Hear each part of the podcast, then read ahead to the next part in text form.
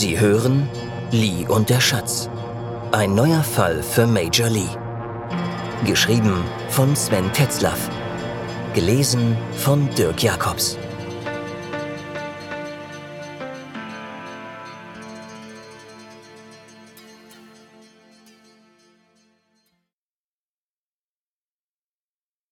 Zigarrenduft. Lee Suen, Yinge, Mai 2005. Major Lee Suen stand auf dem Balkon seiner Ferienwohnung und schaute über die Yinge-Bucht. Unter ihm lärmten die Zikaden. Die Luft war mit Feuchtigkeit gesättigt. Obwohl erst Mai, war es für die Insel erstaunlich heiß. Er schob seinen braunen Ledersessel an die Brüstung und setzte sich hinein. In der Wohnung dudelte ein Radio, seine Frau verstaute energisch ihre Sachen in den Schränken. Es war das erste Mal, dass sie hier Urlaub machten, und es fehlte an allem. Die nächsten Tage würden sie viel einkaufen müssen. Sie werden endgültig hierher ziehen, wenn er aus dem aktiven Dienst entlassen wird, dachte er. Er zog das Beistellschränkchen aus Teak heran und goss sich Eistee in ein Glas. Schränkchen und Sessel verströmten den vertrauten Geruch nach Tabak, Holz und Leder, den er aus der Wohnung seines Großvaters kannte. Gleich würde die Sonne untergehen. Trotz des Dunstes über der Bucht war es jedes Mal ein schönes, wenn auch kurzes Schauspiel, das er sich um keinen Preis entgehen lassen wollte. Ja, die Sonnenuntergänge an der Ostsee waren auch schön. Besonders sein letzter auf Hiddensee am Abend der Hochzeit. Aber die Tropen sind nun einmal einzigartig. Bei dem Gedanken an Hiddensee dachte er wieder daran, was das Leben für eigenartige Pfade einschlagen kann. Schon merkwürdig, wie sich in letzter Zeit alles entwickelt hat. Es war nur ein Jahr her, und doch kam es ihm unendlich viel länger vor. Die Sonne berührte schon fast den Horizont und tauchte alles, selbst den Dschungel unter ihm, in einen goldenen Ton. Er sollte die Feldkamera reaktivieren, dachte er. Neuerdings gab es in China wieder Platten- und Planfilme für diese alten Ungetüme.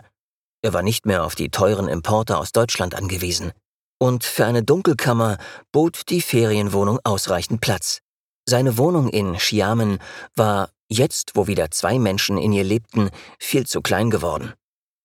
Nüchtern betrachtet brauchte er dort keine Dunkelkammer mehr, denn das Fotolabor der Dienststelle war erst letztes Jahr mit allem Schnickschnack ausgestattet worden. Das war das erste Mal, dass er auf der neuen Arbeit seine Deutschkenntnisse benötigte. Fast alle Geräte kamen aus Deutschland mit deutschen Handbüchern. In Qingdao nannte man ihn Göde. Das gefiel ihm. Li liebte die deutsche Sprache. Er mochte das Konzept der Grammatik und ihre Möglichkeiten. Auf Deutsch konnte man nach Belieben aus Spaß in einem Satz Sachverhalte kompliziert oder auch einfach ausdrücken. Mit dieser Sprache ließ sich wunderbar spielen. Im Verhältnis zum Chinesischen war Deutsch effizient, aber dennoch nicht so einengend wie das Englische. Bei seinem Großvater Li Li hatte er seine ersten Deutschstunden genossen. Und von Anfang an war er fasziniert. Er lernte die Regeln auswendig, die ihm manchmal geheimnisvoll absurd vorkamen. Deutsch hatte einen männlichen Mond, eine weibliche Sonne und ein sächliches Meer. Kein chinesischer Dichter konnte sich so etwas ausdenken. Der Großvater hatte die nötige Autorität, um die Eltern zu überzeugen, ihn auf die deutsche Schule in Qingdao zu schicken. Li Sewen lernte nicht mehr nur Deutsch, er wurde in Deutsch mariniert. Ein Aufsatzthema in der Mittelschule lautete Interpretation von Lessings Ringparabel vor dem Hintergrund eines konfuzianischen Weltbildes. Er hatte alle deutschen Klassiker gelesen, liebte Böll, Kafka, Brecht und Heine. Erschien ein Roman von Christa Wolf, ließ er sich den von einem Freund in der Berliner Botschaft schon am nächsten Tag per Diplomatenpost zusenden. Jeder, der etwas von ihm wollte, versuchte Lies Obsession zu nutzen und schenkte ihm irgendetwas Deutsches. In der Wohnung in Qingdao stapelten sich Kuckucksuhren, Bierkrüge, Steiftiere und Überraschungseier. Meistens bekam er Bücher geschenkt. Am liebsten hätte er Germanistik studiert. In Heidelberg etwa oder in Berlin. Doch Großvater hatte anderes mit ihm vor. Also studierte er Jura in Beijing und schlug ganz nach dem Familienwillen eine Beamtenlaufbahn ein, die ihn schließlich zum Chefermittler für organisierte Kriminalität in Qingdao machte. Li Sewen zuckte zusammen. Er musste eingenickt sein. Die Sonne war hinter dem Horizont verschwunden und mit ihr ging der Lärm des Dschungels. Auf dem Wasser leuchteten die Köderlampen der Dschunken. Ein unendlich friedlicher Anblick, der ihn mit der ganzen Welt versöhnte.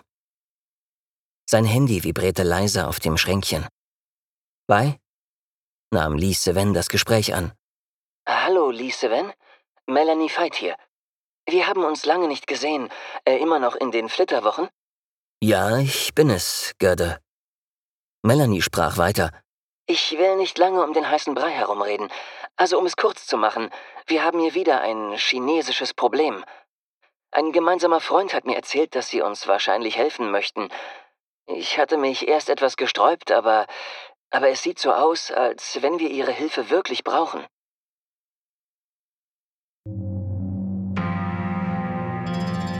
Sie hörten Lee und der Schatz. Ein neuer Fall für Major Lee. Geschrieben von Sven Tetzlaff. Gelesen von Dirk Jacobs. Vielen Dank fürs Zuhören.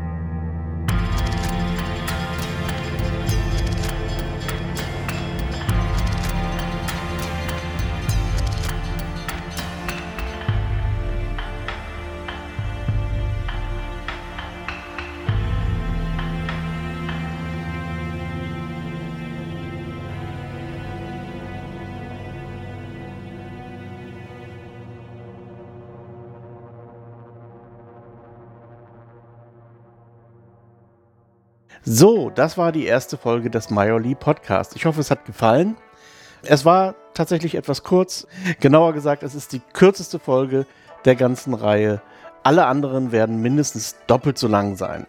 Ansonsten gibt es über diese Folge nicht allzu viel zu sagen, aber man hat vielleicht erkannt, es ist eine Rückblende, das heißt, die Ereignisse, die jetzt alle kommen werden, liegen zurück und der Major Lee hat offensichtlich eine Frau, sitzt in einem Ferienhaus auf der Insel Hainan, schaut raus und reflektiert seine Zeit. Kleiner Funfact am Rande, diese Episode ist auch gleichzeitig der Beginn des nächsten Buches Major Lee und die Musik, denn die Kommissarin ruft ihn an und fordert ihm auf, zu dem zweiten Fall in Deutschland zu eilen. Soweit und viel Spaß bis zum nächsten Mal.